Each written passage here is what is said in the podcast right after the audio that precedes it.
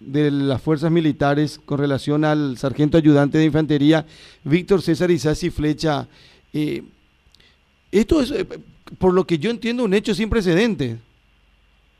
Y no hay ningún antecedente de lo ocurrido con este sargento ayudante ni con otra persona. No, no, no existe ningún antecedente de un ataque de, esta forma.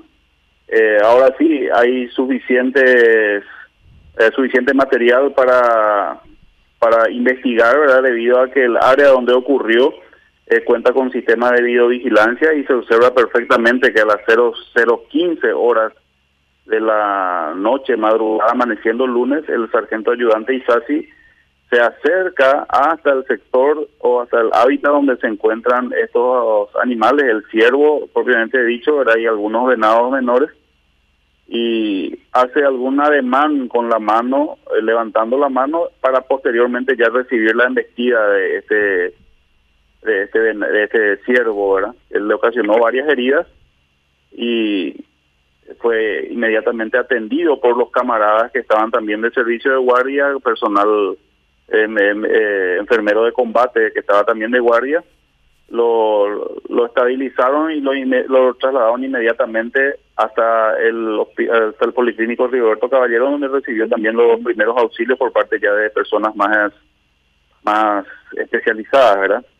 y una vez que estuvo estabilizado nuevamente a las 01.13 horas se lo trasladó hasta el hospital militar. Cabe destacar que este sargento ayudante Isasi estaba como personal de guardia en un sector dentro de lo que es el predio de la residencia presidencial, sector donde propiamente está el hábitat de estos animales. Él estaba asignado para el control del perímetro y de, toda el área y él no era responsable del cuidado de, estos animales. Para el cuidado de estos animales están asignados efectivos militares que son del servicio agropecuario, son veterinarios del regimiento escolta presidencial que son los responsables de, de la guía, guarda, alimentación y sanitación de estos animales que hacen el acompañamiento diario para, para el buen pasar de estos, de, de estos animales que se encuentran en el predio y eh, a la noche quedan, eh, vamos a decirle, alojados dentro de lo que es el hábitat. Este sargento ayudante está asignado en un puesto de guardia que, tiene una garita en donde él, eh, desde ahí, él tiene un control visual sobre su, su área de responsabilidad. Pero por alguna razón, él se acercó hasta ese lugar y recibió el ataque de ese, ese ciervo. Coronel, e, ¿estos eh, animales se mueven libremente en la zona? ¿Cómo, es eso eh, en la residencia? Bueno, la residencia está dividida por sectores. Está dividida, está dividida por sectores. Eh, hay un sector deportivo, un área deportiva, un sector de galerías, un sector de lo que sería la propia residencia, ¿verdad? propiamente dicha, un sector del personal de seguridad y también hay un sector en donde se manejan el, estos animales que, que viven eh, dentro del predio del, del Burubicharoga.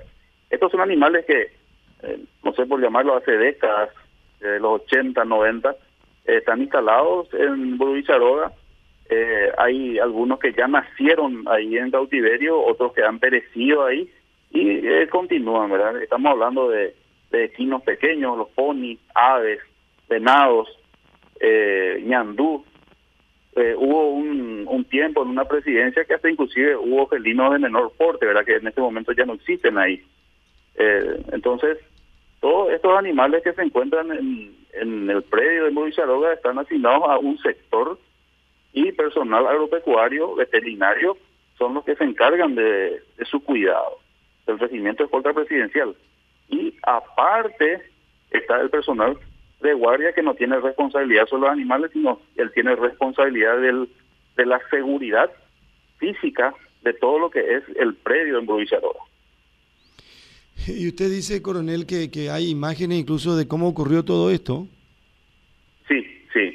Hay imágenes. Se ha ya ordenado la apertura de un sumario de tal modo a deslindar responsabilidades y presentar para lo que hubiera lugar todas las pruebas, en este caso el sistema de videovigilancia, ¿verdad? Que, que se observa perfectamente, desde algunos ángulos se observa perfectamente el momento en que el sargento ayudante se acerca hasta el lugar donde están estos animales, hace un cierto ademán con la mano, levantando la mano, y ya inmediatamente la investiga de este ciervo contra su persona. Para, para que entendamos nomás, eh, cuando él se acerca no hay ninguna valla, no hay ni, o, él ingresa eh, o traspasa alguna valla para acercarse al, a los animales. Bueno, eh, los animales se encuentran en un lugar vallado. Y él está en el borde de ese vallado, está en una garita. Él sale de la garita, ingresa en el lugar donde están los animales y se desplaza, porque tampoco es cerca, se desplaza hasta el, lugar donde duermen estos animales. Porque a la noche eh, el, venado en particular no, no, no están recorriendo por, por el empastado, por el campo, sino ellos duermen en un, en un lugar que, que está ciertamente protegido. Él se va hasta ese lugar, en donde se observa con la cámara de seguridad a las 0015 horas en donde ocurre el hecho. Y de ahí, inmediatamente ocurrió el hecho, se informa, los propios camaradas que estaban eh, también eh, de guardia esa noche, eh, lo, lo, lo asisten con el enfermero de combate que tienen ahí rápidamente, a las 0025 lo trasladan hasta el Policlínico Roberto Caballero, que está ahí al lado nomás, que es un centro de atención mucho más complejo. Lo estabilizan y posteriormente a las 01.13 horas lo trasladan al hospital militar. Eso todo ocurrió en la madrugada del lunes, amaneciendo lunes. Y a la tarde, noche, 19.10 horas, entonces se produce ya el destecho del personal militar eh, a raíz de un paro cardiorrespiratorio, taponamiento cardíaco, probable trauma cerrado de tórax y lesiones perforantes por animal venado. Coronel, el sargento ayudante de infantería Víctor César Isasi Flecha, eh, ¿tenía conocimiento eh, de, esto o era la primera vez que estaba en la residencia presidencial o iba permanente y constantemente? El sargento ayudante Isasi es un personal antiguo del regimiento escolta.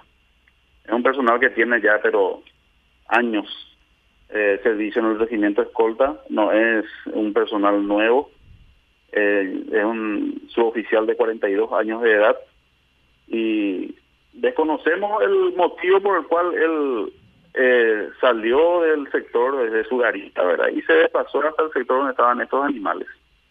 Ahora lo categórico es que, y se observa en el video de vigilancia, es que eh, él prácticamente ingresa en el lugar donde estos animales estaban pernoctando y recibe la embestida de, del ciervo. ¿Cuántos años tiene el sargento? 42 años. 42 años.